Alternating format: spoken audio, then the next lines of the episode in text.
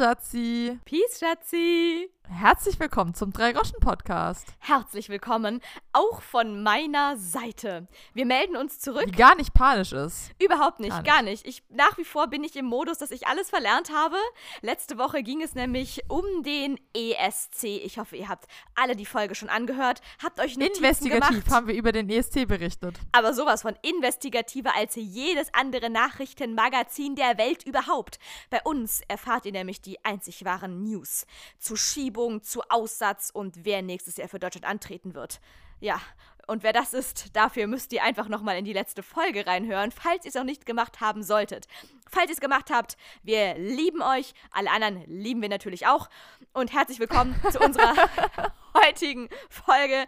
Und Okay, wow. für alle, die ganz aufmerksam zugehört haben, was ihr ja wie immer alle seid, wisst ihr ja vielleicht auch schon, worum es heute gehen wird. Ja, ein Highlight jagt das andere. Es ist der Wahnsinn. Wir rasieren im Mai so richtig ab. Wir haben zwar eine Woche Pause gemacht, dafür hauen wir die Knaller jetzt so richtig heraus. YouTube, Ebay und so weiter. Haben wir eigentlich mal erklärt, woher dieser Insider ist? Hau mal's raus, YouTube, Ebay? Ich glaube ja, Schatzi. Ich bin mir ziemlich sicher sogar. Aber das, was Sollen wir es nochmal erwähnen? Ja, ich wollte gerade sagen, aber lass mich kurz diesen Satz sagen. Ich wollte ihn schon immer mal sagen. Den machen immer diese fancy, fancy Influencer. Und immer wenn ihre Zahl und die über diesem Follower-Ding sie drüber steht, so ein bisschen gewachsen ist, dann machen sie immer so regelmäßig, in regelmäßigen Abständen, immer Ja, so ein die Ding von wegen. neuen Gesichter hier. Achtung, ähm, für alle, die neu dazugekommen sind, erkläre ich jetzt hier nochmal kurz. Schatzi, also Haus raus, YouTube, Ebay, was hat es mit diesem Insider auf sich? Es hat es damit auf sich, dass es einen wunderbar schlechten Till Schweiger-Film gibt. Den einzigen Till Schweiger-Film, den wir ansatzweise tolerabel finden. Aber natürlich trotzdem Till Schweiger, buh, buh, buh, buh, Buh, finden wir gar nicht tolerabel, buh, buh, buh. Müssen wir kurz politisches Statement hier raushauen. Okay, jetzt geht's wieder weiter mit Entertainment. Der nennt sich Keinohrhasen.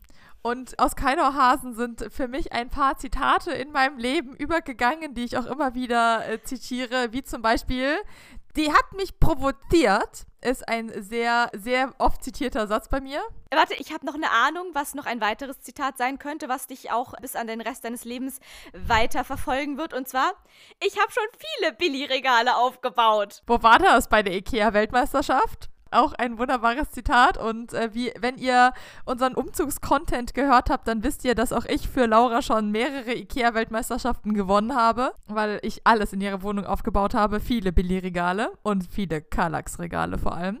Und das mit, sie hat mich provoziert, ist der Neffe des Hauptcharakters, der seinem letzten Au-pair anscheinend ein halbes Ohr abgebissen hat. Und seine Antwort darauf ist, äh, die hat mich provoziert. Und das zitiere ich auch öfter in meinem Leben.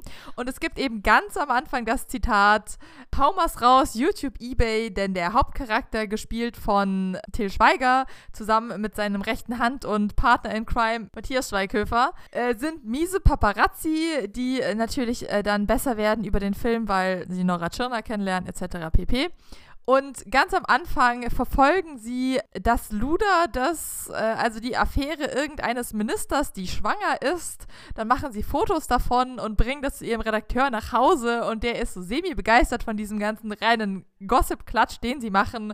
Und meinte nach einer kürzeren Diskussion etwas resigniert, alles klar, hau mal's raus, YouTube, Ebay. Und meint damit aber natürlich einen Artikel. Und äh, hau mal's raus, YouTube, Ebay hat sich sehr gut etabliert bei uns. Und was ich ja erst jetzt richtig checke, Schatzi, aber mit YouTube und Ebay meinen sie ja quasi die Plattformen, auf denen sie diesen Artikel wie auch immer preisgeben wollen und veröffentlichen ja, und das ist wollen natürlich so. falsch. Also YouTube und Ebay, da pr- preist man, da gibt man ja nichts preis. Das ist wohl wahr, vor allem auf Ebay. Gut, da gibt man andere Dinge preis, aber da verhökert man keine News.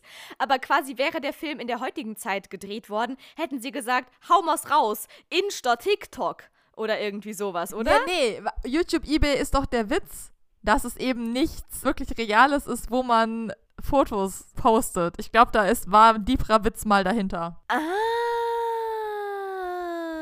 okay. Wow, interessant. Übrigens, was mir auch gerade aufgefallen ist, Luder, ein Begriff, der auch uns in der heutigen Zeit ja eigentlich fast schon antik vorkommt, oder? Das ist doch auch ein Wort, was eigentlich ja, nicht mehr ist sehr zeitgemäß 2000er. Also ich meine auch nicht mehr im Sinne von zeitgemäß, weil es einfach eine nicht so nette Beschreibung für eine Frau ist, sondern es ist auch einfach nobody uses it anymore.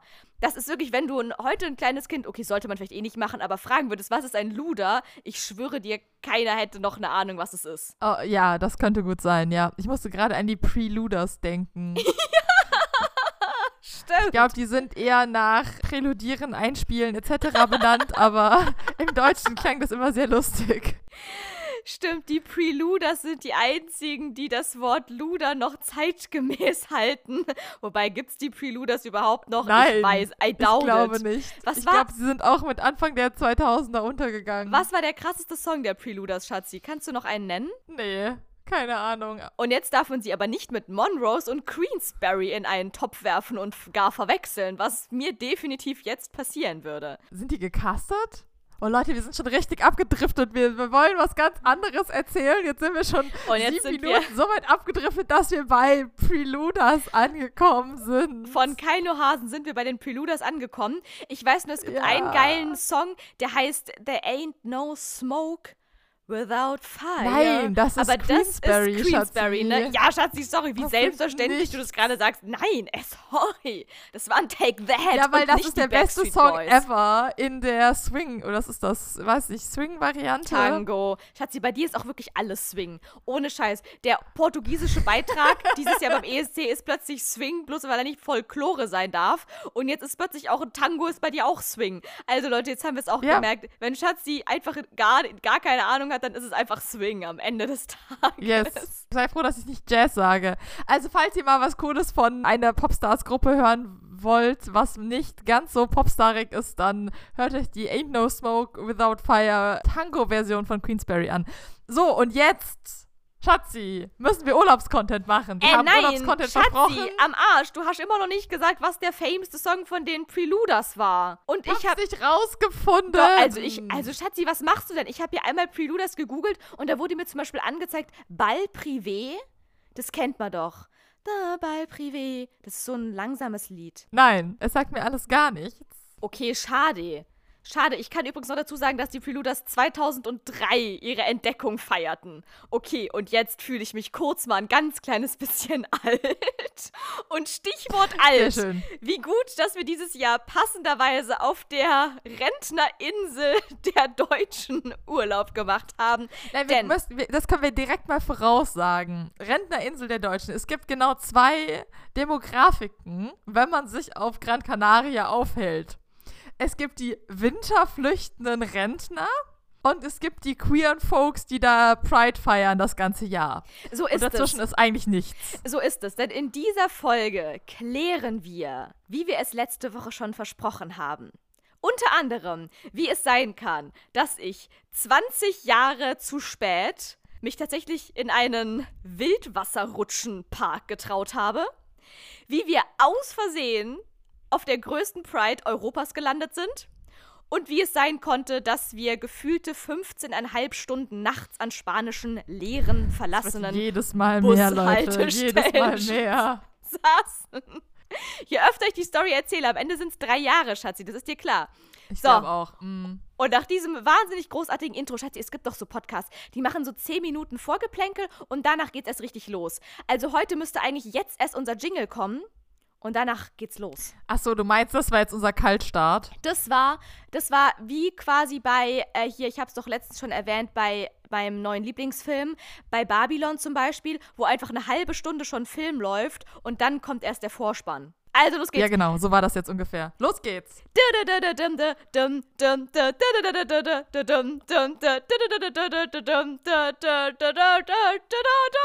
Das war doch so ungefähr unser Jingle.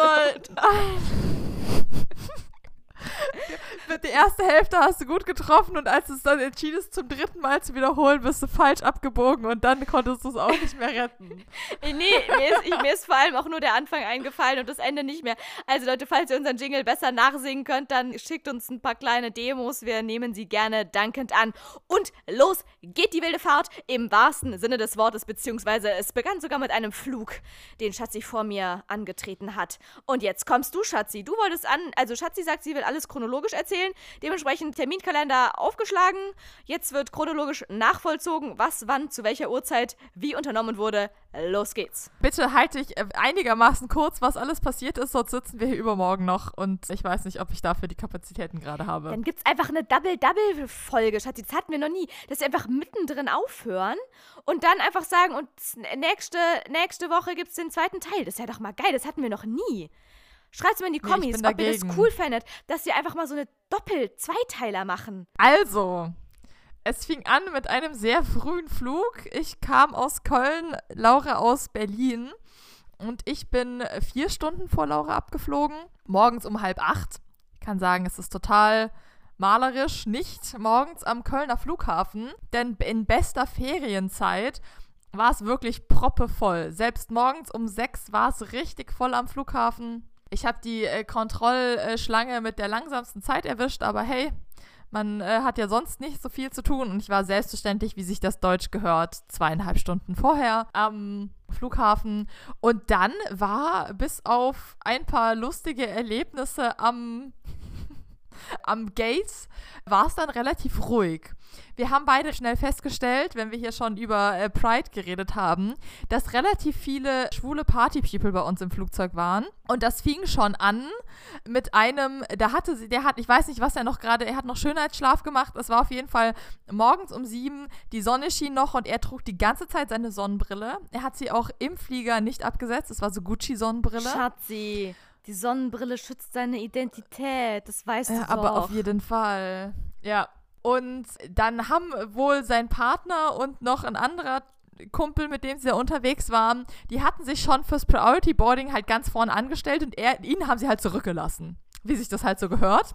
Und dann kam er da irgendwie an, echauffierend und schnaufend, hat dann seine Sonnenbrille abgesetzt, hat sie wieder aufgesetzt, meinte, ja, hier, sein Partner wäre da irgendwie vorne schon halb die Treppe runter oder ganz die Treppe runter ob er denn jetzt zu dem könnte. Und dann meinte die vom Check-in, nee, nee, sie müssen sich da hinten am ganz anderen Ende des Gates, weil die Schlange war natürlich ewig lang, anstellen. Ja, aber er hat doch Priority. Und meinte, ja, das ist hier die Priority-Schlange. Und dann hat er so, ja, aber, hm. dann ist er irgendwie losgezogen, kam dann fünf Minuten später wieder mit einer Flasche Wasser und meinte, ja, er hat hier Wasser gekauft für seinen Partner, ob er es dem geben könnte. Und sie meinte so, ja, mach halt dann ist er dahin ans Geländer und rief dann runter irgendwie, Uwe, Uwe hat sich nicht gemeldet. Uwe hat nicht geschwiegen. Dann stand er noch in drei Minuten rum und hat ein bisschen betröppelt geguckt und ist dann wieder abgezogen. Und da war so ein älteres Ehepaar direkt vor mir und guckten uns an und meint, das könnte jetzt erstmal zu einer kleinen Beziehungskrise führen im Flieger. Und wir so, ja, es könnte sein. Wir fanden es auf jeden Fall ganz amüsant. Und dann hat er, hat er im Flugzeug auch weiter noch diskutiert, na, Plätze tauschen und hier und jetzt muss sein Handgepäck aber noch dahin und ob die ihm nicht noch helfen könnten. Und er sprach Spanisch. Was natürlich bei FlugbegleiterInnen, die Spanisch sprechen, immer ganz gut ankommt. Aber die eine fand die ganz lustig, dass sie sich dann äh, drei Stunden lang äh, Cocktails und Wein bestellt haben. Die andere war extrem genervt.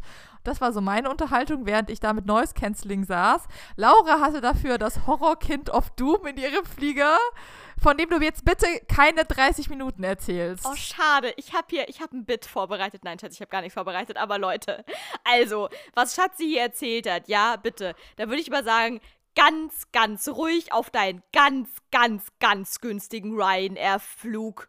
Plätzen und das waren sie auch, denn Schatzi hat ungefähr nur ein Drittel von dem gezahlt, was ich Das für meinen Flug aus Berlin dreiste Lüge. bezahlt habe. Die Hälfte, also mindestens. Es war wirklich sehr bedeutend günstiger. Ich habe, glaube ich, für 80 Euro weniger gezahlt als du. 80 Euro sind ungefähr neuneinhalb Döner in Neukölln. Und davon kannst du dich durchschnittlich drei Wochen lang ernähren. Also bitte jetzt spiel hier mal den Wert von 80 Euro nicht so runter, ja? Okay, zurück Ja, zum Thema. klar. Wobei Stichwort Döner kommt auf jeden Fall gleich noch. Will ich hier schon mal vorwegstellen. Also, jetzt gleich in dieser Geschichte werden vorkommen ein Döner, eine Packung Salzstangen und. und nicht mehr vorhandene Keine Nerven. Ahnung, wo es noch hingehen soll. Und los geht's. Hilfe. Also Leute, während Schatzi quasi schon mehr oder weniger am Pool lag, bin ich erstmal in den Flieger eingestiegen. Denn mein Flugzeug flog leider erst um 11.50 Uhr oder so in Berlin los. Eigentlich ja voll gechillt, ich konnte ausschlafen, mehr oder weniger. Hab hier morgens noch entspannt meine Wohnung klar Schiff gemacht. Bin dann hier mit meinem Köfferchen zum Ostkreuz gepilgert, bin dann zum BER, dem Flughafen meines Vertrauens. Da fühle ich mich zu Hause hingefahren. Bin dann zu Terminal 2 getingelt, was inzwischen sogar ein bisschen besser ausgeschildert ist, als es noch vor einem Jahr bei meinem Flug nach Portugal war. Damals stand da ja alles noch mit Handschrift. Ich war da ja so mit Edding auf Papier geschriebene Pfeile, die zu Terminal 2 gedeutet haben.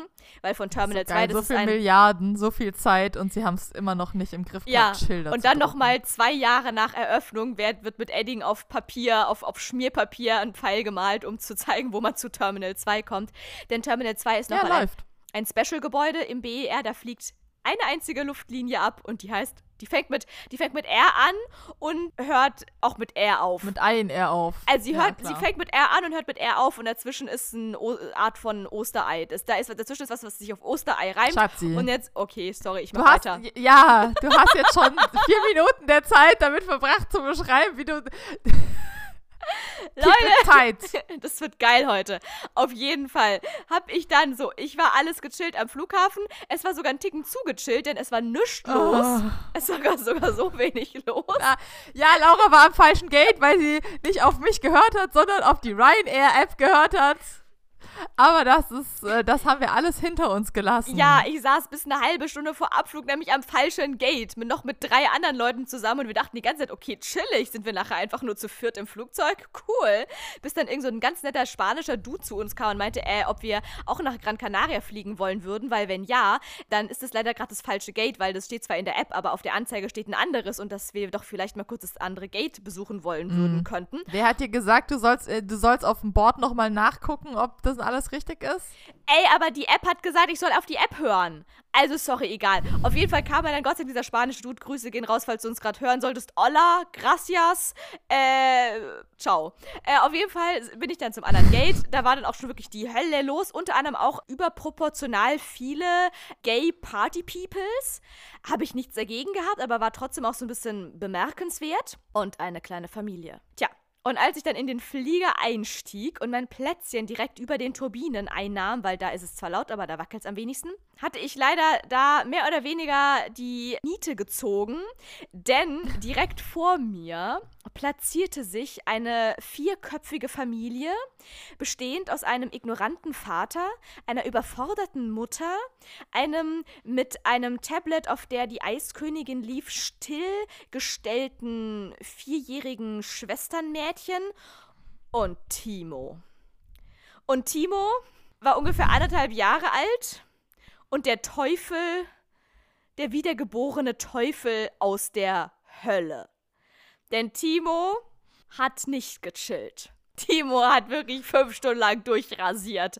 Das Problem war halt auch, der hatte keinen eigenen Platz, weil seine Eltern dachten, egal, wir sind ja zu viert, aber es reichen drei Plätze, weil Timo ist ja erst anderthalb und der ist einfach der Teufel auf Erden, der wird schon chillen, der wird schon still sitzen.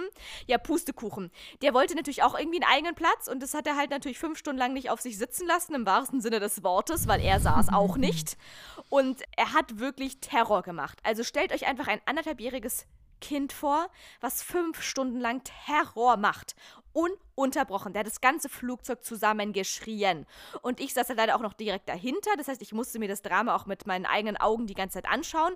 Noch viel dramatischer wurde es dadurch, dass leider der Vater fünf Stunden lang gechillt hat. Der hat einfach geschlafen während die Schwester einfach äh, sich von Elsa hat hypnotisieren lassen und die Mutter die ganze Zeit von ihrem anderthalbjährigen Kind verprügelt wurde, mehr oder weniger.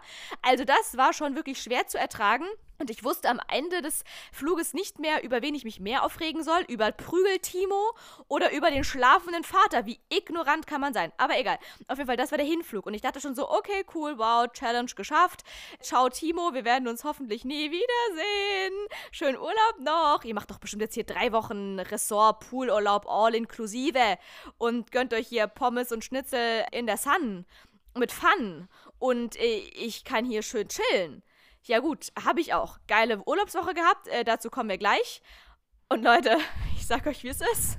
Dreimal dürft ihr raten, wer mir auf dem Rückflug wieder begegnet ist. Und wer diesmal zwar nicht direkt vor mir, aber dafür direkt hinter mir saß. Ganz genau. Es war Timo mit seinen Best Buddies, aka Mama, Papa und Schwester. Ja, ich wollte wirklich meinen Augen nicht trauen, aber als ich da an den Gran Kanarischen Flughafen zum Rückflug kam, nach einer äußerst dramatischen Anreise, die ich euch auch gleich noch erzählen werde, und dann schweißgebadet auf einfach nur noch in den Flieger steigen wollte, hörte ich schon von weitem irgend so einen Mann, die die Dame am Schalter mega krass anpumpen, warum er nicht schon rein dürfe und die ihm dann behutsam erklären musste, dass er leider nicht Priority gebucht habe. Er sich aber trotzdem mega krass hart aufgeregt hat und die arme Frau am Schalter mega krass hart genervt von ihm war. Und ich dachte schon so, hm, okay, das ist ja ein sehr unangenehmer Mensch. Und in diesem orangenen T-Shirt. Und dann plötzlich höre ich von weitem eine Frauenstimme, wir sind hier. Ich drehe mich um, eine weitere Frau in einem identischen orangenen T-Shirt, wo ich denke, okay, Gott, was für, ja, auf dem Hinflug sahen sie noch normal aus, aber die müssen sich, ich weiß nicht, was passiert ist, vielleicht ist ihnen die Wäsche ausgegangen und die hatten sonst nichts mehr in ihrem Koffer drin. Weshalb sie sich dann noch schnell in irgendeinem Touri-Shop zwei identische, also der Herr wahrscheinlich eher so in XXL und sie eher so in XL ja, oder okay, so. Ja, identische. Aber trotzdem mhm. zwei knallorangene T-Shirts gekauft haben, als wären sie gerade auf dem Weg zur Fußball-WM in die Niederlande. Ich dachte, Geil. also sie waren schon allein farblich gut zu erkennen und akustisch definitiv auch. Und ich dachte wirklich, ey, ich sehe nicht recht, ich höre nicht recht. Das darf doch einfach alles nicht wahr sein. Man sieht sich immer zweimal am Leben am Arsch. Tja, und dann, weil wir natürlich im Schlepptau beziehungsweise im Buggy unseres Vertrauens, na klar, da saß King Timo drin. Jo, und dann sind wir eingestiegen. Ich dachte so, okay, es ist schon ein krasses Schicksal, dass die jetzt wieder mit mir im Flieger sind. Die werden doch wohl nicht direkt wieder bei mir sitzen. Aber ja, diesmal saßen sie dann hinter mir, was noch viel besser war, im Anführungszeichen, denn diesmal habe ich die ganzen Boxtritte von Timo mit abbekommen, weil er natürlich auch den Sitz vor sich malträtiert hat. Das heißt, ich hatte quasi fünf Stunden lang Rückenmassage, nein, ich hatte Nackenmassage auf Timo sein Nacken. Leute, lasst euch das mal auf der Zunge zergehen. Ja, und er hat natürlich Rabatz gemacht, sondergleichen. Nicht nur ich habe davon mitbekommen, auch das restliche Flugzeug. Es war wirklich, man hat so in allen Gesichtern gesehen, dass dieses Kind einfach alle gerade tyrannisiert. Dann kamen wir irgendwann in Berlin an. Und dann stehen wir und warten noch darauf, das Flugzeug verlassen zu dürfen. Es war dann schon so 23 Uhr oder so. Und dann höre ich doch die Mutter hinter mir zu ihrer vierjährigen Tochter sagen oder so, die dann auch irgendwann wieder aus ihrem Elsa-Delirium erwacht war jetzt gehen wir gleich so richtig schön Döner essen. So einen richtig schön großen Döner mit du mir Zwiebel. ja, die besten Geil. Dinge hebe ich mir eben bis zum Schluss im Podcast auf, Schatzi. Und ich dachte so, WTF. Okay, gut, es ist Berlin wenn es jetzt zwei Friends hinter mir gewesen wären, die jetzt halt nach Hause nach Neukölln fahren und sich dann schnell auf dem Weg beim Imbiss ihres Vertrauens noch schnell so einen Döner to go holen. Okay, fine. Aber eine vierköpfige Familie mit einem anderthalbjährigen und einer vierjährigen und die sagen erstmal um 23 Uhr und jetzt holen wir uns noch richtig schön, richtig großen Döner Ball? mit Zwiebel. Also, es gab wohl für Timo und seine Schwester, ich will immer kleine Schwester sagen, aber sie war ja die ältere, aber sie war definitiv die ruhigere von beiden, äh, gab es dann noch wohl Döner mit Zwiebel auf jeden Fall gab es aber während des Flugs noch andere Snacks für die Kids. Das haben wir dann danach bemerkt, als die schon ausgestiegen waren. Denn natürlich waren die irgendwie schon wundersamerweise als erste draußen. Keine Ahnung, wie sie es gemacht haben, weil wir saßen ja mitten in der Mitte. Aber als ich dann irgendwann auch aufstand, um meine Jacke anzuziehen und mich umdrehte und auf den Sitz hinter mir schaute, Leute. Da gab es ein kleines Massaker. Genau das gleiche Wort wollte ich auch gerade verwenden. Da hat sich mir ein Kriegsschauplatz eröffnet. Leute, also wirklich im Westen nichts Neues. Sorry, kann nach Hause gehen. Was sich da auf diesem Flugzeugsitzplatz und darunter sich ereignet hat, das könnt ihr euch nicht vorstellen. Ich habe ein Bild davon gemacht und es Schatzi geschickt. Schatzi, beschreib mal deine Emotionen, als du dieses Bild gesehen hast. Da musste eine Packung Salzstangen dran glauben. Anscheinend hat es nichts gebracht. Das Kind hat trotzdem gebrüllt, aber dabei hat er auch eine komplette Packung Salzstangen aus der Packung gerissen, zerbrochen, zerbröselt und auf den Boden verteilt. Ja, da Bodendeckend. absolut. Da, da war nichts mehr vom blauen Teppich übrig. Absolut. Da war ein Käseigel auf jeden Fall gerade gestorben. Das Herz eines Käseigels war von uns gegangen. Definitiv. Ja, und wir haben wirklich alle Personen leid getan, die nachher noch dieses Flugzeug reinigen mussten, weil, ey, dieses Salzstangen-Wegmehl da irgendwo zwischen den Sitzritzen hervorzupulen, also gute Nacht, im wahrsten Sinne des Wortes, weil es war ja dann auch irgendwann schon bald Mitternacht. Jo, äh, so viel zu meiner An- und Abreise. Und jetzt kommen wir zu allen schönen Dingen, die sich dazwischen ereignet haben. Ja, es war auf jeden Fall sehr schön. Wir hatten ein Apartment im sechsten Stock mit Meerblick, wo Laura auch jeden Morgen immer überprüfen musste, ob das Meer denn noch da ist. Ich kann bestätigen, es war jeden Morgen aufs Neue noch da. Der Atlantik, man hat ihn auch sehr schön gehört. Das war auf jeden Fall immer sehr idyllisch. Und Laura musste dann auch immer beim Frühstück umsortieren, damit sie auch das Meer sehen konnte. Aber auch in der Sonne sitzen. Also das war schon wirklich Ja. eine logistische Sache. Ich habe nämlich am ersten Tag, habe ich geil in der Sonne gesessen, weil meine Challenge war ja auch so viel Sonne wie möglich tanken äh, im Urlaub, weil ich einfach seit ungefähr dreieinhalb Jahren in Berlin keine Sonne mehr gesehen hatte. Deswegen musste ich das, was ich in dreieinhalb Jahren verpasst habe, innerhalb von einer Woche auf Gran Canaria mal schnell nachholen. Das war auch geil, aber dann habe ich gemerkt, dass ich ja die ganze Zeit das Meer gar nicht gesehen habe, sondern einfach nur die ganze Zeit Schatzis Face angeschaut habe. Und dann dachte Oh ich mir, nein. nee, also Schatzis Face, das kann ich auch mir noch im nebligen süddeutsche Pampa-Region anschauen. Aber den Atlantik auf Gran Canaria, den sehe ich nur einmal. Und dann war das jeden Morgen darauf dann jeweils eine logistische Meisterleistung, unsere Sitzplätze am Frühstückstisch so zu positionieren, dass Schatzi komplett im Schatten war, aber vielleicht auch noch mit netter Aussicht. Und ich so viel wie Die möglich Aussicht war mir egal. Ich hätte auch mich in den Schatten mit dem Rücken Stimmt. zum Meer gesetzt. Da bin ich ja vollkommen emotionslos, aber es gab nur einen Spot, wo Schatten war. Das stimmt. Und das war leider aber auch der Spot, wo es die allerbeste Aussicht aufs Meer gab. Das war so ein bisschen tricky. Ja. Und ich wollte ja möglichst viel. Ich wollte möglichst viel Sonne, aber auch möglichst viel Meer. Und das war wirklich, das waren zwei Komponenten, die waren schwierig zu vereinbaren. Aber wir haben unser Bestmöglichstes gegeben und doch einigermaßen gut performt dabei. Ich finde auch.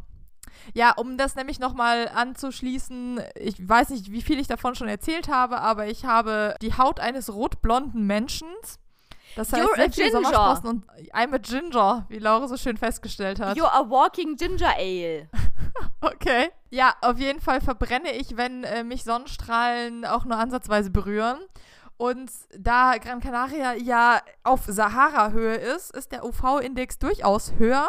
Das heißt, ich habe eingecremt das Frühstück schon im Schatten verbracht und dann mich täglich dreimal in Sonnencreme gebadet und ich bin fast ohne Sonnenbrand aus diesem Urlaub rausgegangen. Was Laura nicht behaupten kann. Nee, ich bin mit, ja, ein bisschen Sonnenbrand. Täglich ein bisschen rausgegangen. Sonnenbrand rausgegangen. Ja, aber ich finde trotzdem nach den Unfällen, die wir sonst so beobachten konnten in der Woche, in der wir da unterwegs Gott. waren, da habe ich mich gut geschlagen. Also ich würde Da hast du sagen, dich sehr gut geschlagen. ich würde sagen, bei mir waren es ungefähr 0,5 Prozent meiner Haut, die ich da vielleicht verbrannt habe.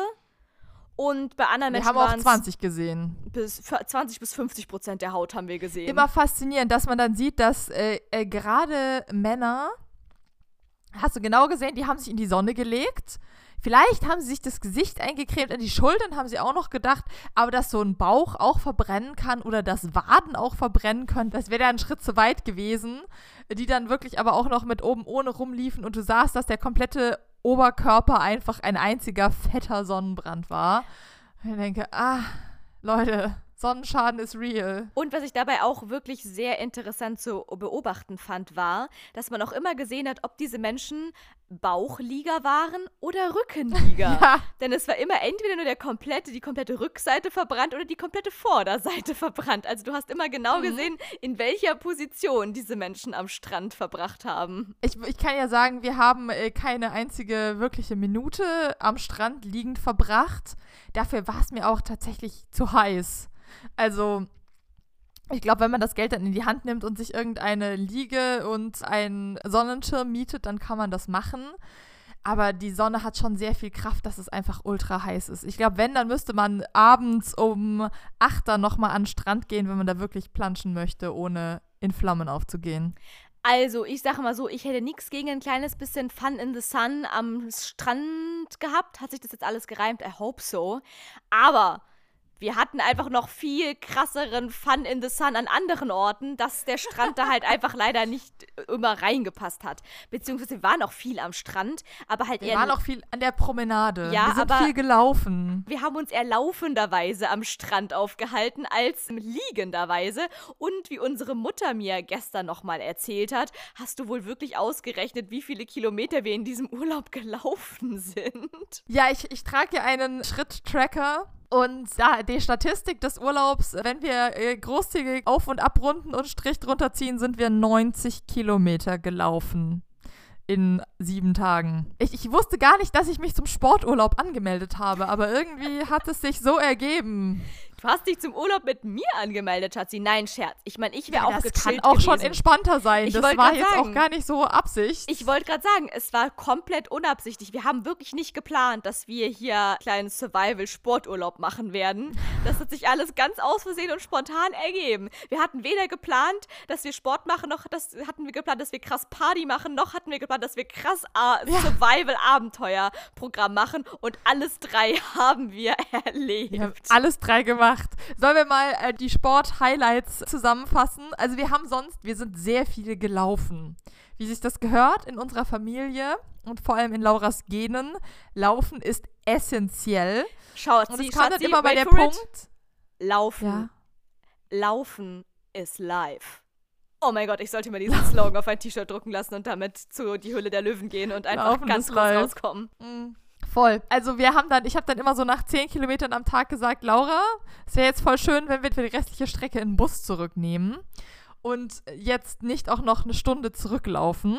Sollen wir direkt einfügen, wann das mit dem Bus äh, dann mal so gar nicht geklappt hat mit dem Nein, mit dem das fügen wir erst, das kommt erst als Poengte irgendwo zwischendurch. Das können wir jetzt nicht einfach so? Larifari-mäßig einführen. Laber erstmal noch weiter vom Laufen. Was waren so deine Lieblingslaufstrecken? Ich versuche jetzt ganz viel mit L. Deine liebsten Lieblingslaufstrecken nach Maspalomas und zurück mit deiner Lieblingsschwester Laura. Äh, so viel Strecke gab es da gar nicht. Also so viel Auswahl gibt es nicht.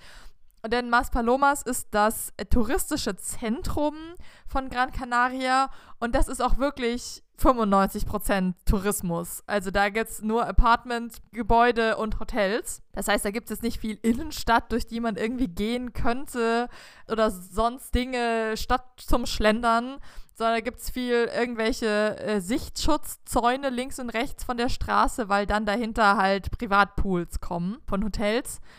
Deswegen, wenn wir in Maspalomas gelaufen sind, dann immer schön, immer am Strand entlang, was eh zu Lauras Lieblingsbeschäftigung gehört, wenn man am Strand ist. Schön der Promenade entlang, bis es nicht mehr weitergeht, äh, an der Promenade und dann noch weiter. Das hast du richtig gut erkannt. Ohne Scheiß, ich bin ja auch am Rückflugtag.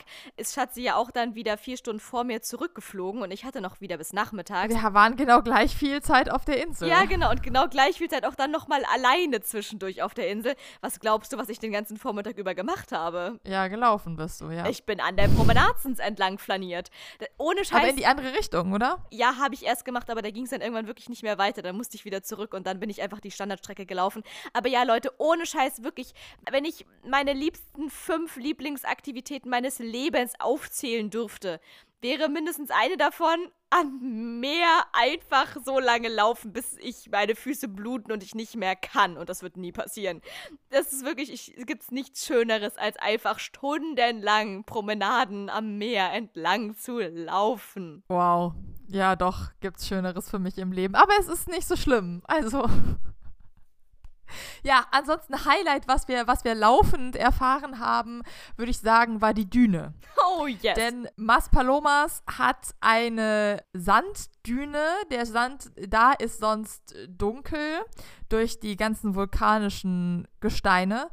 Und es gibt an der südlichen Spitze, das ist die südliche Spitze dieser sehr runden Insel, gibt es eine riesige Düne und das ist Sahara-Sand, die sich über die letzten, was hat unser Guide gesagt, 700 Jahre da wirklich erst angesammelt hat. Und wir sind dann eines Abends, nachdem wir den Tag sonst Wellness und Pool gemacht haben, sind wir dann um fünf Uhr nachmittags erst aufgebrochen, um dann hoffentlich im abkühlenden Abend durch die Düne zu stapfen. Und da dachten wir noch, ach, jetzt machen wir so einen kleinen, feinen Abendspaziergang, ganz gechillt. Na, es war mir schon klar, dass wir mindestens eine Stunde durch die Düne müssen. Also Ja. das hatte ich vorher schon gescoutet. Aber dass wir auch irgendwie erst siebeneinhalb Stunden später komplett zu Tode erschöpft und mit den Nerven am Ende wieder durch unsere Apartmenttür zurückstolpern werden, das wussten wir noch nicht, als wir an unserem einzigen quasi an dem Tag, wo wir dachten, morgen wird. Wir haben übrigens jeden Abend aufs Neue immer gesagt, aber morgen chillen wir, morgen wird entspannt. Also wir haben auch sehr viel gechillt. Also wir hatten ja eine Massage und haben gechillt und so an dem Tag. Wir haben gemütlich gefrühstückt und so. Also der Tag war gar nicht so stressig, Ich war im bis er Meer. dann stressig wurde. Grüße gehen raus an Meer? Ehrenfrau Sandra. Ich war im Atlantik und es war geil. Aber es war auch voll warm, weil der Atlantik da sehr, sehr flach ist. Und deswegen äh, war es wirklich aushaltbar. Also ich hätte das vielleicht auch gemacht, würde ich das gerne machen. Ja, Schatzi hat sogar auch eine kleine Zehe hineingestreckt und ich habe meinen ganzen Korpus hineingestreckt und es war wirklich geil. Ich hätte da noch viel länger bleiben können, aber ich wollte Schatzi nicht so lange alleine am Strand herumstehen lassen. Nachher wäre noch ein Krokodil gekommen und hätte sie aufgefressen und das konnte ich nicht verantworten. Ja, auf jeden Fall. Das wäre natürlich hart gewesen. Nachdem wir erfolgreich gechillt hatten, haben wir dann gesagt, auf in die Düne. Ja. Wir gehen jetzt spazieren durch die Düne. Ja, beziehungsweise, aber zu diesem Spaziergang mussten wir auch leider erst ungefähr eine horrormäßige Busfahrt auf uns nehmen, um ungefähr dreieinhalb,7 Millionen Kreisel, macht das Sinn? Dreieinhalb,7 Millionen? Wow, nein, diese Zahl gibt's einfach nicht, aber egal, ungefähr so hat sich's für mich angefühlt. Interessiert dich doch sonst auch nicht. Kreisel umherum. Denn Schatzi, hast du dir nochmal gemerkt, warum es in, auf, auf Gran Canaria so viele Kreisel gibt? Ja, es gibt auf Gran Canaria so viele Kreisel, weil es irgendwann mal in den letzten zehn Jahren von der EU Förderung gab für Verkehrsinfrastruktur. Und dann hatten die irgendwie noch Geld übrig und das Geld musste weg und dann haben sie halt noch äh, an einer Stelle halt drei Kreisel gebaut anstatt nur einen, weil das Geld musste ja weg. Und das war da und dann haben sie es äh, investiert in mehr Kreisel. Ganz, ganz toll. Kurzes Wort zum Busverkehr auf Gran Canaria. Im Prinzip ist es ein geiles System. Das ist auch jetzt seit einem Jahr sogar für die Canarios kostenlos. Das heißt, die können kostenlos Bus fahren, was echt super ist. Die Anbindung ist theoretisch auch total gut. Man kommt sehr gut auf der Insel überall hin.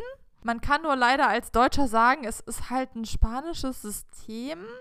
Das heißt, das mit der Pünktlichkeit ist halt nicht so gegeben. Das müssen Man wir kann noch Glück üben. haben und der Bus kommt, der Bus kommt drei Minuten nur zu spät. Man kann auch Pech haben und der Bus kommt 35 Minuten zu spät. So, weiß man nicht. Oder er kommt gar nicht, oder er lässt dich stehen, weil er zu voll ist und sagt, du musst auf den nächsten warten, der dann auch nicht kommt. Aber das ist noch eine andere Geschichte. Auf jeden Fall, ja, also diese Busse so gut, also manchmal hat es super geklappt und wir kamen gerade an, als der Bus auch ankam und wir sind eingestiegen und alles war supi. Aber manchmal hatten wir uns auch extra rausgeschaut, wann fährt der nächste Bus und dann saßen wir trotzdem erstmal eine halbe Stunde an der Bushaltestelle. Ich meine, gut, wir hatten Urlaub, wir hatten Zeit, das war nicht das Problem. Ja, also ich, wir waren da gar nicht so gestresst. Ja, also Glücksspiel Nummer eins, wann kommt der Bus? Glücksspiel Nummer zwei, fast noch Wie existenziellere Sache. Was für einen Busfahrer haben wir? Denn Weil wir hatten alles. Wir hatten wunderbar sanfte Busfahrer, der so um die Kurven geschlichen ist und alles war gut. Und wir hatten eben bei dieser Fahrt zum Leuchtturm, das waren so 40 Minuten von unserem Ende von Maspalomas, St. Agustin, ans andere Ende von Maspalomas. Und der ist gefahren wie eine gesenkte Sau, was ich ein sehr schönes deutsches Sprichwort finde. würde man, vor allem, warte mal, aber sagt man gesenkte Sau auch in ganz Deutschland oder sagt man das eher nur in unseren süddeutschen Gefilden? uh, keine Ahnung. Stimmt mal ab, sag mal hier, wir haben doch bestimmt auch norddeutsche ZuhörerInnen. Sag doch mal, ob man im Norddeutschen auch gesenkte Sau sagt oder ob man da eher irgendwas mit tollwütige Flunder sagen würde oder keine Ahnung was. Auf jeden Fall Leuchtturm, damit mein Schatz, das ist die Destination, wo es dann auf die Dünen hinaufgeht. Und nach dem chilligen Wellness-Vormittag hat Schatzi dann gesagt, nee, nee, nee, ich habe keinen Bock jetzt eine Stunde zur Düne zu laufen, um dann nochmal eine Stunde auf der Düne rumzulaufen. Lass mal Bus fahren. Ohne Scheiß, Leute. Eine halbe Stunde in diesem Bus, ich dachte, also alle Wellness Also war selbst dahin. mir war schlecht. Ich habe wirklich, ich dachte, okay, es gibt jetzt nur noch eine Option. Ich muss jetzt hier leider ohnmächtig werden in diesem Bus. Es führt kein Weg dran vorbei. Ich glaube, das war's jetzt. Ich glaube, ich muss mich einfach kurz verabschieden. Also ohne Scheiß, Leute. Und ihr wisst ja, ich habe vielleicht ein kleines, feines Gleichgewichtsproblem in meinem Öhrchen. Ich habe alle Englein singen gehört. Wirklich wahr. Das Halleluja war nah. Ohne Scheiß bei jedem Kreisel. Ich habe irgendwann gesagt, ich, ich ertrage keine weiteren Kreisel. Und in dem Moment kam schon wieder ein neuer Kreisel. Ich habe nicht mehr die Strecke, ich habe nicht mehr, ich habe nicht mehr gefragt, wie, wie lange noch. Ich habe nur noch gefragt, wie viele Kreisel noch. Ja, irgendwann hatten wir es dann geschafft. Das war wirklich ein Erlebnis, aber dann, dann hat Laura meine Geduld noch sehr auf die Probe gestellt, weil sie erst äh, eine total langweilige, bonzige Mall noch angucken wollte und auf der Suche nach einem Klo war und wir eine Dreiviertelstunde verloren haben, weil Laura noch aufs Klo musste.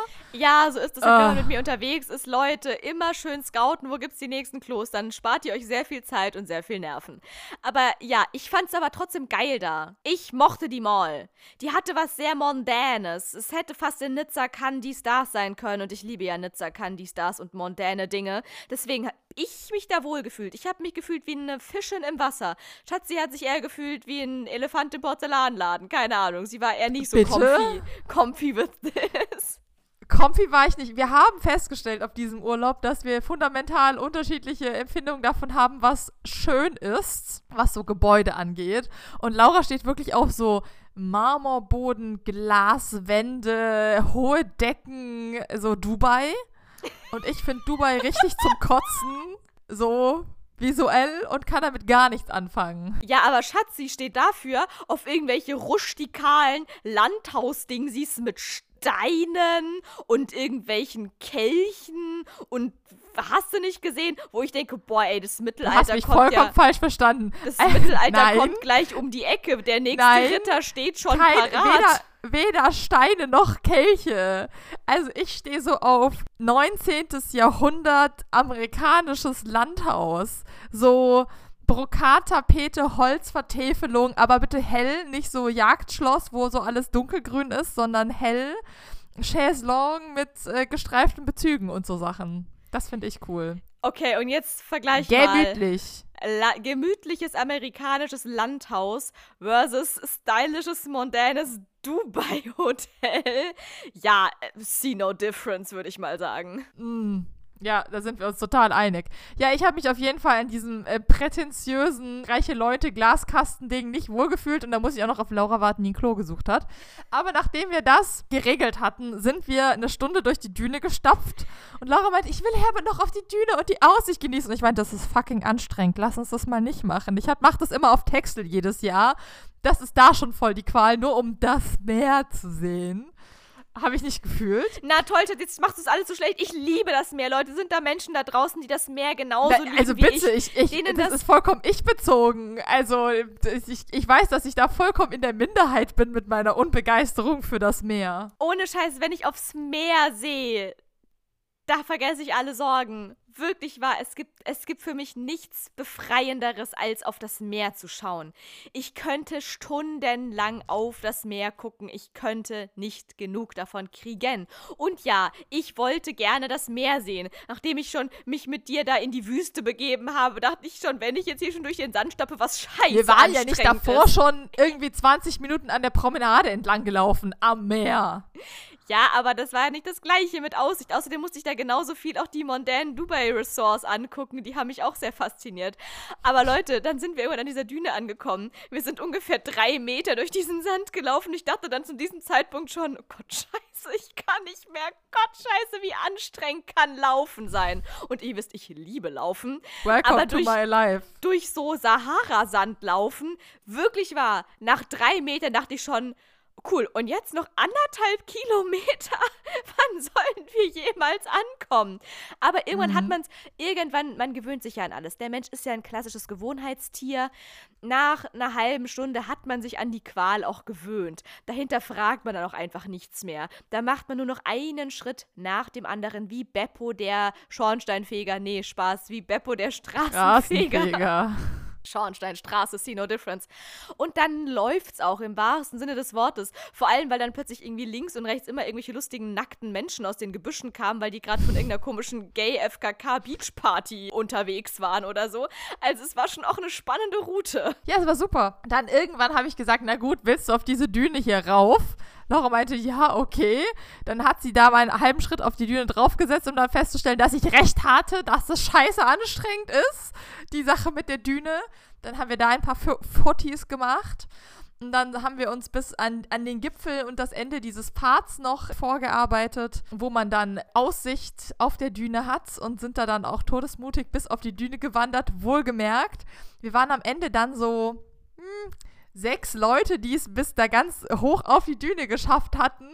Und ich kann euch sagen, alle diese sechs Leute waren Deutsche. Weil die anderen Nationalitäten haben sich halt da vorne hingestellt, so, ja, ist auch schön hier, wo wir stehen. Da kann man doch auch ein gutes Foto vom Meer und den Dünen machen. Und wir Deutschen, wir haben uns gesagt, nein, wir latschen da jetzt bis vor, damit wir die beste Sicht auf die Düne, von der Düne aufs Meer haben. Es war sehr lustig. Am Ende wurden wir dann sogar noch gefragt, ob wir, wir sahen so cool aus, Leute, dass wir gefragt wurden, ob wir einen guten Club empfehlen können. wir mussten leider sagen, nee, sorry, aber lauft mal einfach nach Mas Palomas rein, ihr werdet schon einen finden. Auf jeden Fall, das war auch mein Highlight. Wobei ich dazu sagen muss, ich glaube ja nicht, dass die Deutschen nur deswegen alleine auf die Düne gekraxelt sind, weil sie den Ehrgeiz hatten, die beste Aussicht von allen zu bekommen. Ich glaube einfach, dass wir Deutschen einfach keinen Schmerz beim Wandern kennen.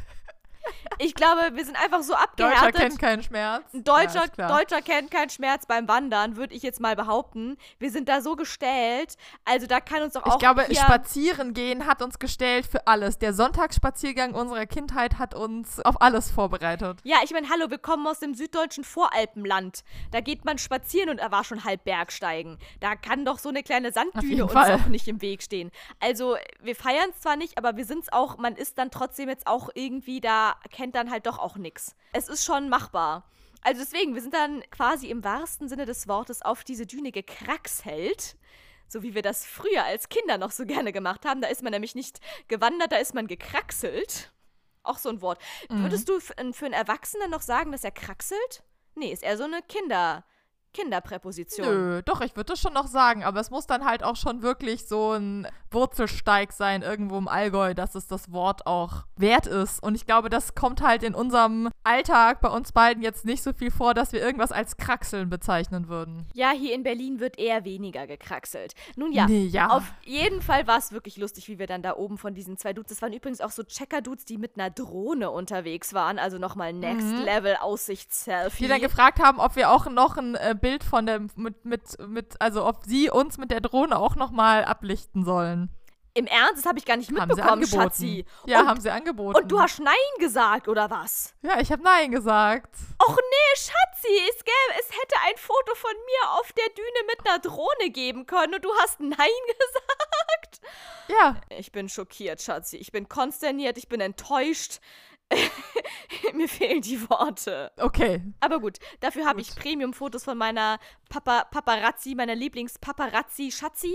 Und die sind auch ganz gut geworden. Und ja, einen Club konnten wir leider nicht empfehlen, aber dafür hatten wir anschließend eine andersartige Party, die ähnlich ähnlich eskalativ ausgegangen ist, sagen wir es mal so. Wir haben dann schon gemerkt, okay, der Abend wird knapp.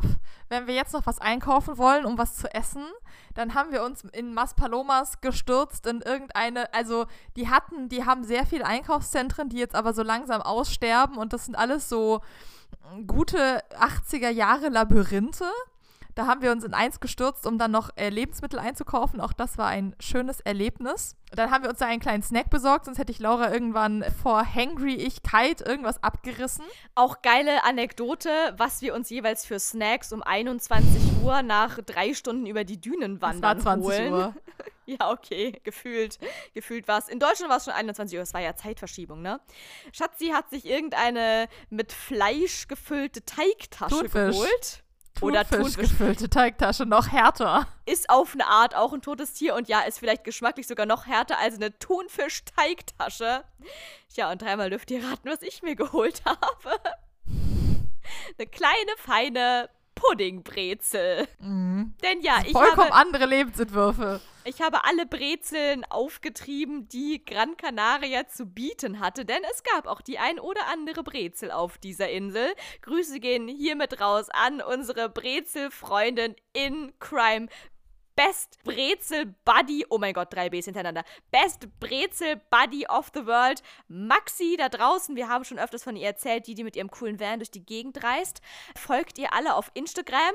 Die ist auch absolut Brezel-addicted.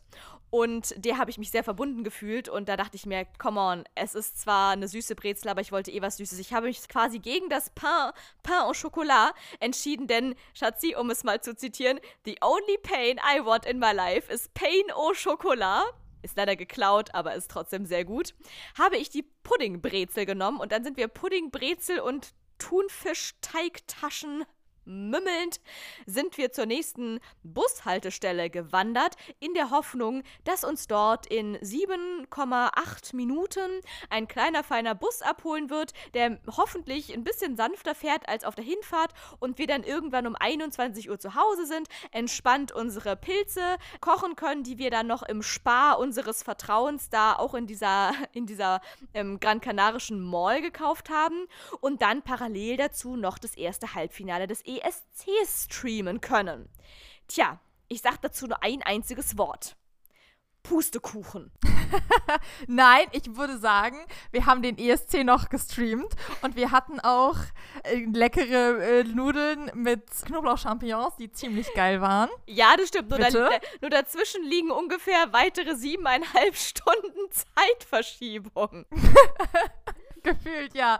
Also erstmal haben wir die Tourifänger-Promenade ever ausgecheckt, nämlich die Playa Ingles. Ganz wunderbar, tut's nicht, außer ihr steht auf Kitsch Leute, also stellt euch mal vor, und angesprochen werden.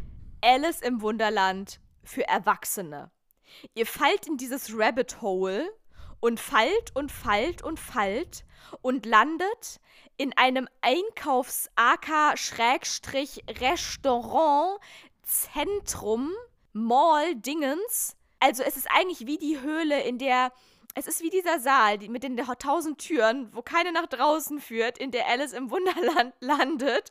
Nur, dass ihr da nicht in von irgendwelchen harmlosen Kaninchen da irgendwie geführt werdet, sondern ihr seid einfach in so einem krassen Restaurant-Touri-Labyrinth gefangen, was kein Ende nimmt, im wahrsten Sinne des Wortes, egal wie lange man läuft. Und alle drei Meter kommt ein neuer Mad Hatter-Kellner vor euer Gesicht gesprungen, um euch zu fragen, wie es euch geht und will euch quasi schon fast an den nächsten Tisch zerren.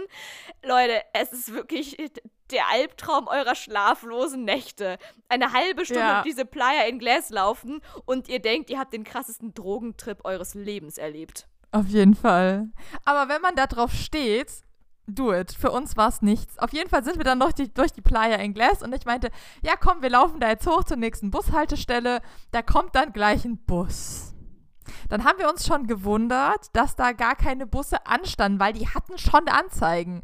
Die waren zwar für nichts gut, also da sind KVB-Minuten heilig dagegen. Und alle Kölner äh, People da draußen wissen, was KVB-Minuten sind. Nämlich eine Minute kann auch 15 Minuten sein, man weiß es nicht genau.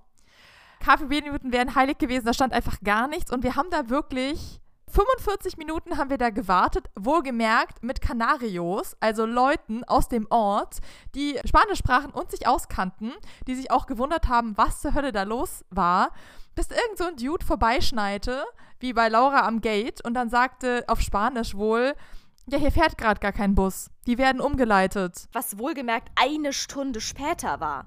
Also wir saßen bereits eine Stunde lang an dieser Bushaltestelle. Das Fatale war tatsächlich, dass da auch noch einige Einheimische mit uns saßen, weshalb wir sehr lange dachten, naja, solange hier auch noch Einheimische sind, können wir ja nicht so falsch liegen.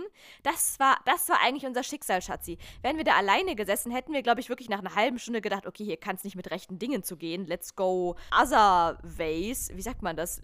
Woanders hingehen. Egal. Ihr wisst, Ja. was ich sagen wollte. Und nach, ich weiß noch, am Anfang standen wir noch so, dann haben wir nach einer 20 bis 20 Minuten bis halbe Stunde beschlossen, uns doch auch in dieses kleine Kabäuschen reinzusetzen, denn es war inzwischen sogar auch auf Gran Wir hatten Canaria halt keine Jacke dabei. Genau, wir waren ja noch, Leute, wir kamen gerade von unserer Dünenwanderung. Ich hatte ein bauchfreies Top und einen Wickelrock an und das war's.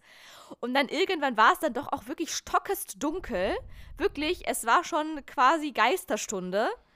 Und wir Ich saßen weiß, es da war dann neun. Viertel vor neun. im atlantischen Wind, in der Dunkelheit, bei bestimmt nicht mal mehr 20 Grad und haben einfach eine Stunde auf den Bus gewartet. Und ich weiß noch, wie ich irgendwann in diesen Modus verfallen bin, dass man so einfach nur noch in die Weite starrt und einfach nur noch sich, sich äh, wie nennt sich das hier, visualisiert. Visualisiert das jetzt als in jeder Sekunde könnte dieser Bus um die Ecke kommen. Und er kam nicht. Der einzige, der kam, war dann wirklich nach einer Stunde vergeblichen Wartens, wo sogar Schatzi the Schatzi, die todesfertig war mit ihren Füßchen und ihrer Welt, irgendwann sogar den Satz geäußert hat, okay, setzen wir uns ein Limit, ab wann wir loslaufen? und ich noch so dachte, Ja, WTF, das früher hast du- machen sollen. das hast, ha, hat sie nicht gesagt. Hat sie nicht gesagt. Das wäre nämlich wirklich noch mal eine Stunde zurück gewesen oder so. In der Dunkelheit, am Strand entlang. Wow. Und in dem Moment kam dann quasi dieser Einheimische um die Ecke, der dann meinte, also wir haben es zwar nicht verstanden, aber der hat wohl, ich übersetze jetzt einfach mal so, wie ich es mir gedacht habe, dann gesagt, ey Leute, sag mal, wisst ihr nicht, dass diese Bushaltestelle einfach gar nicht angefahren wird diese Woche? Toll. Ja, das war die Pointe des Abends. Und dann sind wir da mit den dreieinhalb Ja. anderen Einwohnern der Insel, sind wir dann irgendwie so nochmal echt ewig lang, tausend Straßen vor, an die nächste Bushaltestelle gelaufen. Und gerade als wir da ankamen, kam doch tatsächlich der nächste Bus um die Ecke. Leute, wir sind so gerannt. Schatzi hat auf halber Strecke noch ihre Mütze verloren. Dann habe ich nur gesagt, Lassi, äh, ich warte auf dich. Bitte renn nicht zu sehr. Ich warte auf dich. Ich halte den Bus auf. Dann sind wir in diesen Bus reingesprintet und dann kam noch die größte Witzigkeit. Und zwar habe ich, als wir irgendwann schon über eine halbe Stunde an der Bushaltestelle gewartet haben, zu Schatzi gesagt, boah, wenn dieser Bus jemals noch kommt, ich zahle keinen Ich Cent bezahle dafür. dafür nicht. Nee, das ist Schadensersatz hier. Wenn der uns schon so drei Stunden im Kalten sitzen lässt, dann zahle ich doch nichts für diesen scheiß Bus. Und dann war es wirklich so, wir sind in diesen Bus eingestiegen und ich wollte mit meiner Kreditkarte die Busfahrt und dann hat es nicht funktioniert. Schatzi dachte erst, ich habe sie irgendwo falsch hingehalten. Im Nachhinein hat sich herausgestellt, dass irgendwie meine Kreditkarte mit diesen Bussen nicht mehr kompatibel war. Am Anfang hat es noch geklappt, später nicht mehr. Und dann dachte ich schon so, oh scheiße, wollte schon nach meinem Bargeld kramen und dann meinte der Busfahrer einfach nur noch so, egal, egal, hat uns durchgewinkt. Das heißt, Es wir waren haben, halt auch nur noch drei Stationen. In dem Fall dann. wir haben in dem Fall wirklich die Busfahrt geschenkt bekommen. Wir haben jeder 1,30 geschenkt bekommen. Yeah, für diese Busfahrt. Saßen dann da auf dem Boden für die drei Stationen. Das ist halt witzig. Der fährt dann über die Autobahn und es sind einfach nur noch drei Stationen. Aber man läuft halt 45 Minuten, wenn man es laufen würde. Ja, wir sind dann wirklich glücklich angekommen um halb zehn, waren sehr froh, dass wir vorher noch einkaufen waren und dann habe ich mich noch in die Küche gestellt und was Leckeres gekocht und dann gab es Vorspeise und Hauptspeise und dabei haben wir den ESC-Vorentscheid gestreamt und darüber erfährt ihr alles in der letzten Woche, falls ihr es noch nicht gehört habt. Und wir haben in dem Moment die Überlänge erreicht, möchte ich mal kurz anmerken. Juhu! Ja, die Frage ist jetzt wirklich, Schatzi, wollen wir nicht doch heute wirklich einen Zweiteiler machen? Weil ich fände es jetzt voll schade, alles Geile, was wir sonst noch im Urlaub erlebt haben, und da gibt's einiges noch, Leute, einiges, jetzt in 10,5 Minuten abzurappen. Das fände ich schon auch schade. Das stimmt. Ja, okay. Dann sagen wir mal so, wir haben jetzt gerade den, äh, den Mittwoch haben wir erreicht. Die Hälfte der Woche haben wir schon abgefrühstückt. Wir haben und quasi da kommt noch einiges, Leute. Absolut, wobei wir den Dienstag noch nicht mal erzählt haben, da haben wir nämlich auch noch was erlebt. Und Montag kann man aber wirklich fair enough sagen, da sind wir eigentlich wirklich den ganzen Tag nur am Strand entlang gelaufen und haben irgendwie unsere Füße platt gelaufen und haben Eis gegessen und lagen am Abend am Pool. Ja, obwohl gibt's für den Dienstag so viel zu erzählen. Oh, also wir sind am yes. Dienstag nein, haben wir, haben wir nein, nein, nein, Cliffhanger, Cliffhanger an dieser Stelle. Leute, es ist soweit. Wir werden zum ersten Mal in unserem Leben einen Zweiteiler machen und ich find's richtig geil. In diesem Sinne, Leute, stay tuned und Fortsetzung folgt. Aber ganz kurz, um das, die Geschichte, ich, ich will deinen Cliffhanger nicht zerstören, um das hier noch kurz abzurappen. Du hast mir die Frage gestellt, was war dein Lieblingswalk Ist dein Lieblingswalk, äh, war das in diesem Teil hier enthalten?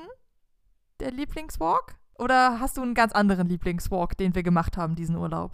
Ähm, mein Lieblingswalk war auf jeden Fall am Ende des Tages schon der über die Dünen. Ganz klar, weil ich meine, wann macht man sowas schon mal? Das war zwar scheiße anstrengend, aber es war auch scheiße schön. So wie sich das gehört beim Wandern.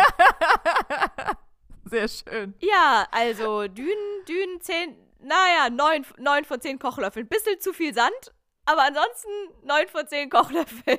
Ja, nee, war mega. Also wurde uns auch äh, sogar von lieben Menschen empfohlen, dass wir da unbedingt hin sollten. Es stand auch auf der Bucketlist. Und falls ihr mal nach Gran Canaria fliegt und da Bock drauf habt, das ist wirklich, wirklich wunderschön empfehlen wir euch aus vollstem Herzen, fahrt zum Leuchtturm und dann nehmt den Weg durch die Düne, also den nördlichen Weg, nicht unten entlang und dann kommt ihr oben am Aussichtspunkt raus, oberhalb der Playa Ingles und da habt ihr könnt ihr die perfekten Fotos machen. Es sieht wirklich aus, als würdet ihr mitten in der Sahara auf einer Düne stehen und seht dahinter das blaue Meer. Es ist wirklich geil. Oh yes, das wäre unser erster Travel-Tipp, den wir für euch heute nach draußen geben beziehungsweise den wir in diesem Teil dieser Folge nach draußen geben und alle weiteren Travel-Tipps und was wir sonst noch alles so im zurückliegenden Urlaub erlebt haben, das erfahrt ihr nach der nächsten Maus. Und die kommt leider erst nächsten Sonntag. Wow, das ist das erste Mal, dass wir einen Cliffhanger machen. Ich bin begeistert. Keine Überlänge. Mega geil. Jetzt wäre nur die Frage, Schatzi, willst du trotz, trotz Cliffhangers äh, da noch in den Cliff, an den Cliff dran eine kleine feine Quizfrage? Cliff wie Quiz? You know? Natürlich. Äh, dranhängen oder nicht? Selbstverständlich. Also es gibt doch keine Drei-Groschen-Podcast-Folge ohne eine Quizfrage. Alles klar. Okay, gut, Schatzi. Also, pass auf. Ich habe extra investigativ recherchiert in meinem Quizfragen-Archiv und bin tatsächlich auf eine Quizfrage gestoßen, die mit dem Thema Spanien zu tun hat. Auf eine Art. Und wie wir ja vielleicht noch gar nicht erwähnt haben, aber Gran Canaria, doch haben wir erwähnt, Gran Canaria gehört zu Spanien, auch wenn es eigentlich rein geografisch eher tendenziell irgendwas zwischen Marokko und Westsahara sein müsste.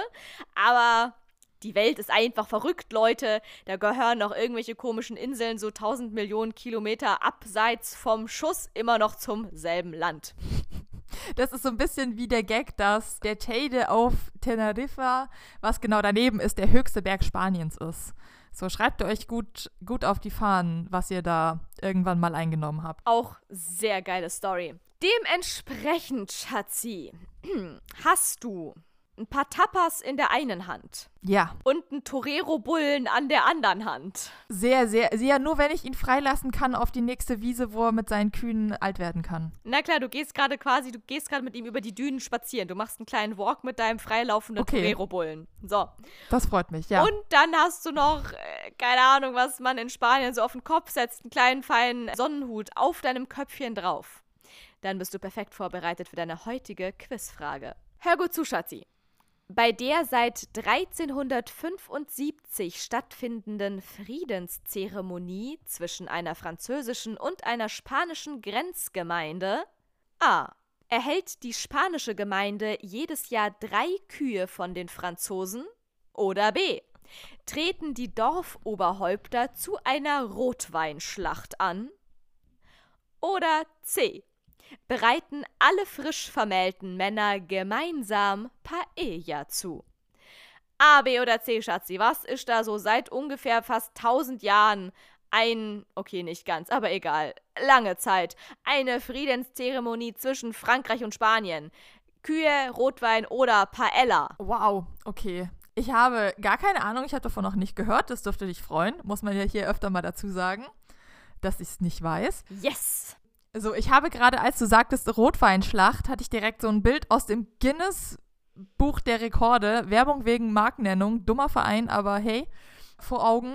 Äh, dass es immer, dass es die irgendwo in Italien die größte Tomatenschlacht der Welt jedes Jahr gibt. Ich sehe das Bild noch vor mir, weil die aussehen, als wären die halt blutverschmiert, weil sie so Tomatensaft im Gesicht haben. Ich wollte auch gerade du sagen. hast es doch sicher auch vor Augen. Äh, Ich habe, sobald du, du hast nur Bild und Guinness Buch der Rekorde gesagt, da klingelte es schon in meinem Kopf, denn wir hatten ja wohl das gleiche Guinness Buch der Rekorde zu Hause und ich erinnere mich sowas von, ich werde mich bis an mein Lebensende an dieses Tomatenschlachtbild aus dem Guinness Buch der Rekorde erinnern. Genau. Deswegen äh, Rotweinschlacht. Also ich weiß von Brunnen, aus denen Rotweinen kommt. Ich weiß jetzt nicht, ob die Rotwein wirklich so verschwenden würden. Vor allem, wenn man seit tausend Jahren macht. Ich glaube, Verschwendung von im, Mittel, im Hochmittelalter sehe ich jetzt eigentlich nicht so sehr. Vor allem nicht in dem relativ kargen Bereich der Pyrenäen. Oder? Wann ist denn da die Grenze zu Spanien? Ist die noch in den Pyrenäen? Ah, das verrät sie mir natürlich nicht. Sie macht gerade einen Gesichtsausdruck, als würde sie mir das nicht sagen, weil das wäre dann zu offensichtlich. So, dann kombiniere ich nämlich mal weiter, wenn ich sage, das ist ja irgendwie da so im Norden Spaniens, Pyrenäen, dies, das. Weiß ich gar nicht, ob es da Paella gibt. Also ich kenne das irgendwie aus Valencia und aus dem Süden Spaniens definitiv mehr. Ich weiß aber nicht, ob es da oben im Norden Paella gibt. Und am meisten Sinn würde für mich machen, dass die sich da immer irgendwelche Kühe schenken. Deswegen nehme ich die Kühe. Und es könnte auch sein, dass du dich hast primen lassen von deiner eigenen Recherche und mir deswegen einen Torero-Bullen angedacht hast. Deswegen, by the way. Aber ich habe dir auch Tapas angedacht und Tapas sind doch auch was zu essen, so wie Paella und Ja. Rotwein auch. Nee. Tapas zur Vorspeise, Paella zur Hauptspeise und Rotwein die ganze Zeit dazu, literweise. Nein, ich bleibe bei den Kühen. Okay, alles klar. Schatzi schlägt die wirklichen Freuden des Lebens aus. Sie entscheidet sich weder für die Paella, noch entscheidet sie sich für den Rotwein. Nein. Schatzi möchte lieber einfach drei Kühe geschenkt bekommen jedes Jahr, falls sie eine spanische Grenzbewohnerin wäre, direkt neben irgendeinem französischen Grenzgebiet. Nun ja, Schatzi, ob du wirklich richtig liegst, erfährst du erst, wenn Laura dir den Text vorliest. Oh mein Gott, es wird immer besser. Wow. Das, das kannst du dir bald merken. Ich steigere mich noch, Leute. Okay, Schatzi. Was sagt dir, also, das wird jetzt ein bisschen um drei Ecken rum, aber was kommt dir in den Kopf, wenn ich sage, dans la vallée, oh, dana, da, da, da, da, dans la vallée. Mir kommt im, in den Kopf äh, eine CD, die Shutout an Ehrenfrau Julia aus ihrem Austausch aus Vichy mitgebracht hat, wo lauter französische, damals coole Lieder drauf waren. Und da war dieser Song drauf. Und mehr kann ich dir auch dazu nicht mehr sagen. Ah, okay, schade. Denn dieser Song heißt La Tribu de Dana, wo es auch, ja, es, geht ähm, um, es geht um Krieg. Mehr kann ich dir aber nicht sagen. wo es auch um ein Valais gibt. La Guerre also, und so. Valais ist deine Tale Oui. und La Tribu ist ja wohl dann ein Tribut. Und vom Tribut de Dana, hört euch den Song an, mega geiler Song, gehen wir über zum Schatzi. Tribut der drei Kühe. Und ich habe hier, Schatz, ich habe alles gegeben. Ich habe das ganze Internet Tode zu Todes recherchiert. Kann man das sagen? Nee, ich habe ich hab recherchiert Todes. Ich habe, nein, egal, Leute, okay, das macht keinen Sinn. Ich habe auf jeden Fall das ganze Internet leer recherchiert, weil ich leider nicht mehr die perfekt passende Antwort gefunden habe, die in dieser Quiz-Sendung präsentiert wurde. Und die Quiz-Sendung ist leider nur 30 Tage online gewesen und die sind jetzt schon herum. Deswegen habe ich nur eine Seite gefunden, Schatzi, und da müssen wir jetzt alle durch. Gemeinsam. Wir müssen alle stark sein. Es ist irgendeine wikibrief.org-Seite und ich vermute schwer, dass die eher in einer anderen Sprache mal original geschrieben war oder dass die jemand geschrieben Geil. hat, der die das nicht deutscher Muttersprachlerin ist. Aber ich, ich, ich tippe eher auf Internet Translator at its best und das feiern wir jetzt alle mal gemeinsam. Ich lese einfach mal vor und für jegliche Sprachfehler, don't worry, ich kriege gerade weder einen Schlaganfall noch habt ihr irgendwelche Probleme mit euren Ohren. Es ist diese geile Seite, dieser Text auf dieser geilen Seite. Los geht's. Der Tribut, geht schon gut los. Der Tribut der drei Kühe. Also, Schatzi, jetzt äh, Lachmuskeln einmal kurz aufwärmen. Der Tribut der drei Kühe ist eine jährliche Zeremonie, das Raffungen zusammen das Volk der benachbarten Pyrenäental Baritou in äh, Béarn, Frankreich und von äh, Roncal, da kommt bestimmt Zirkus Roncalli her, in Navarra, Spanien, nicht zu verwechseln mit Nevada in USA sind's. Punkt. Die Zeremonie findet jeden 13. Juli auf dem Gipfel des Col de la Pierre Saint-Martin statt. Und zwar durch einen Stein namens St. Martins Stone, in Klammern der eigentlich Pierre de Saint-Martin. Wow, okay, kein, kein Peil. Der traditionell die Grenze zwischen Roncal und Barretou abgrenzt. Also da steht St. Martin als Stein. Sprich, so geil war das mit dem Manteltrennen wohl doch nicht, denn St. Martin wurde scheinbar als Stein wiedergeboren, was mir sehr leid für ihn tut. Aber gut, weiter geht's. Darin ist die Menschen von Barretou Hand über drei Kühe zu den Leuten von Roncal als Friedentribut, die jedes Jahr seit mindestens 1375 bezahlt wurden. Der Tribut der drei Kühe wird manchmal als der älteste. Darf ich mal hier Fake News anmerken? 1000 Jahre, das sind doch höchstens 700. Also 800 vielleicht. Würde das, wäre das eine Zeitangabe und wäre ich unsere Mutter, dann wäre von, von 700 auf 1000 aufrunden eine absolut legitime Rechnung, Schatzi. Denn bei unserer Mutter ist es um, um 20 um 35 ist es, ja, ist, ist es auch schon gleich 8. Absolut. Und wir ja. kommen definitiv zu spät. Also, weiter geht's. Der Tribut der drei Kühe wird manchmal noch als der älteste noch durchgesetzte internationale Vertrag angesehen. Das stimmt wirklich, habe ich auf einer anderen Seite auch gesehen, dass das wirklich der älteste, das älteste internationale Friedensabkommen der Welt ist. Sein genauer Ursprung ist unbekannt, aber dokumentarische Beweise zeigen, dass der Tribut lange vor dem Schiedsverfahren von 1375 liegt, das das derzeitige Format des Tributs festlegte. Dann gibt es irgendwie so langweilige Sachen von wegen, dass das irgendwas. Ja, mit, das interessiert hier keinen. Mit irgendwelchen Kriegen zu tun hat. Bla bla bla. Das interessiert jetzt mal wirklich gar niemanden. Denn jetzt kommen wir zur Zeremonie an sich, Leute. Und die hat's in sich. Passt gut auf. An der Zeremonie nehmen eine Gruppe von Vertretern aus Barretou und Roncal teil, in der Regel die Bürgermeister der Städte und Dörfer bla bla bla und bla für das Tal von Roncal sowie die Bürgermeister von bla bla bla und bla und bla bla und bla repräsentiert das Tal von Barretou.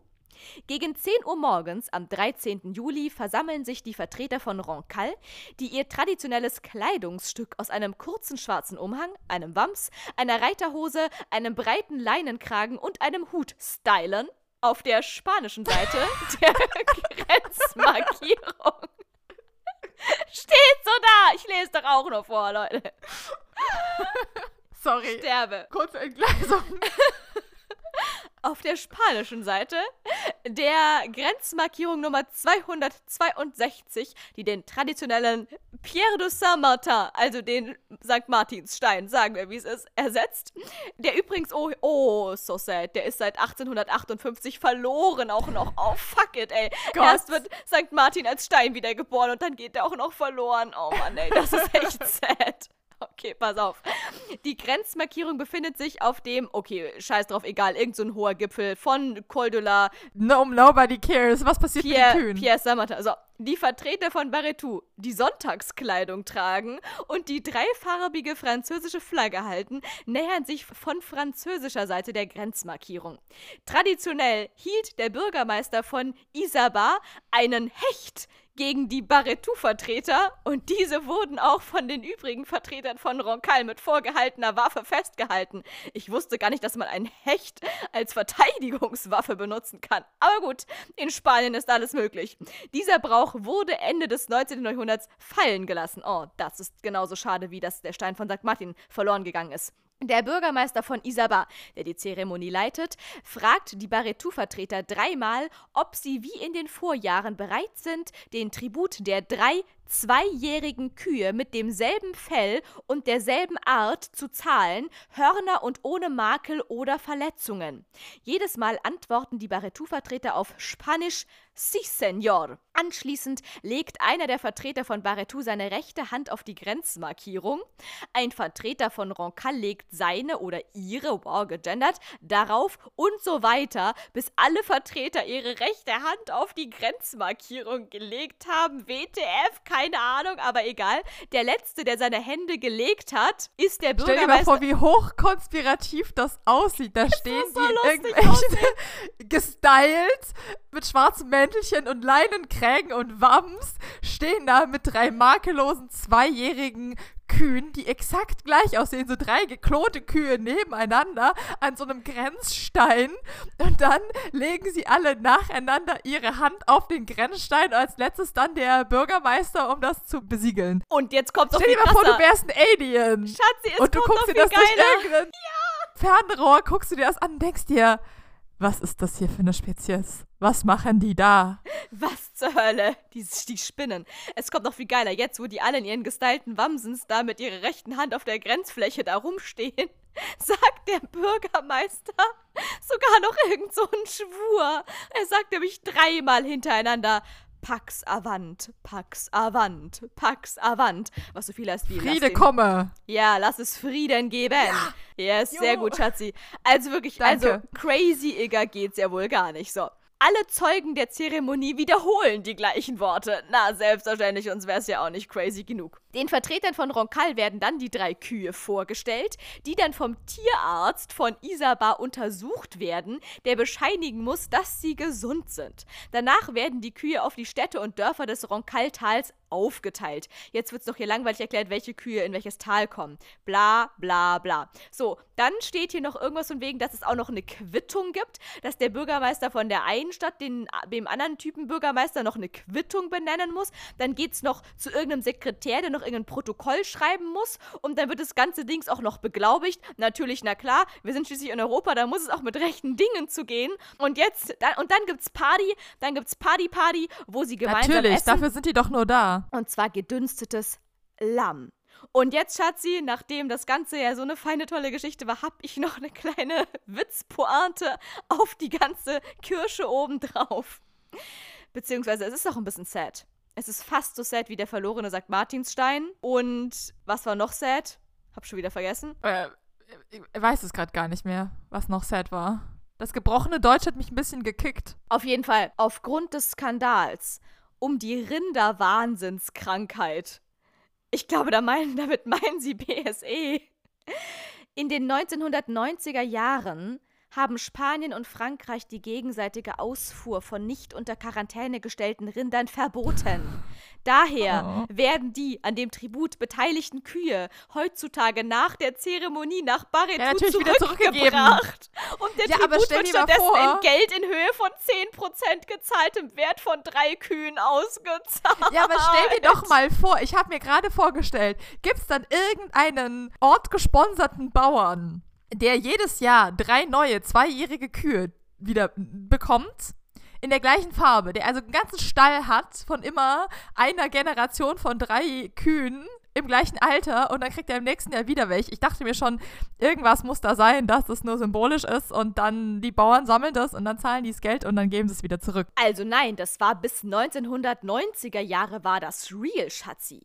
Erst als in den 90ern BSE aufkam, seitdem muss die Kuh leider wieder Ja, aber die haben die Hause gehen. trotzdem, die Kuh dann trotzdem wieder irgendwie verhökert. Die haben die Nein. sich ja zurückgekauft. Die haben das auf die, die haben das auf die Täler verteilt. Schwöre, das stand da da. okay. Da stand da eine Kuh kommt nach Lustig. da, eine Kuh kommt nach da, eine Kuh kommt nach da. Und das haben Ah, wir dann war es sicher voll die große Ehre, dass man da eine Kuh bekommen hat. Ja, safe. Für den Frieden. Safe. Und das haben die quasi So 950 scheiß auf Tribute von Panem, wenn man Kühe tauschen kann. Wer braucht die Tribute von Panem, wenn es das Tribut der drei Kühe gibt? Und in diesem Sinne, Leute, ich gehe mich jetzt auch mal mit einem Wamp stylen und hol mir noch ein Hecht zur Verteidigung. Mach das. Und ansonsten halten wir hier alle gemeinsam die Spannung und halten uns schön fest an der Klippe, an der wir hier alle gerade gemeinsam hängen. An der Sanddüne. Wir hängen quasi alle gemeinsam an der Düne, genießen die Aussicht und freuen uns auf den zweiten Teil, die Fortsetzung nächste Woche. In diesem Sinne, Leute, ich wollte es schon immer mal sagen. Fortsetzung folgt.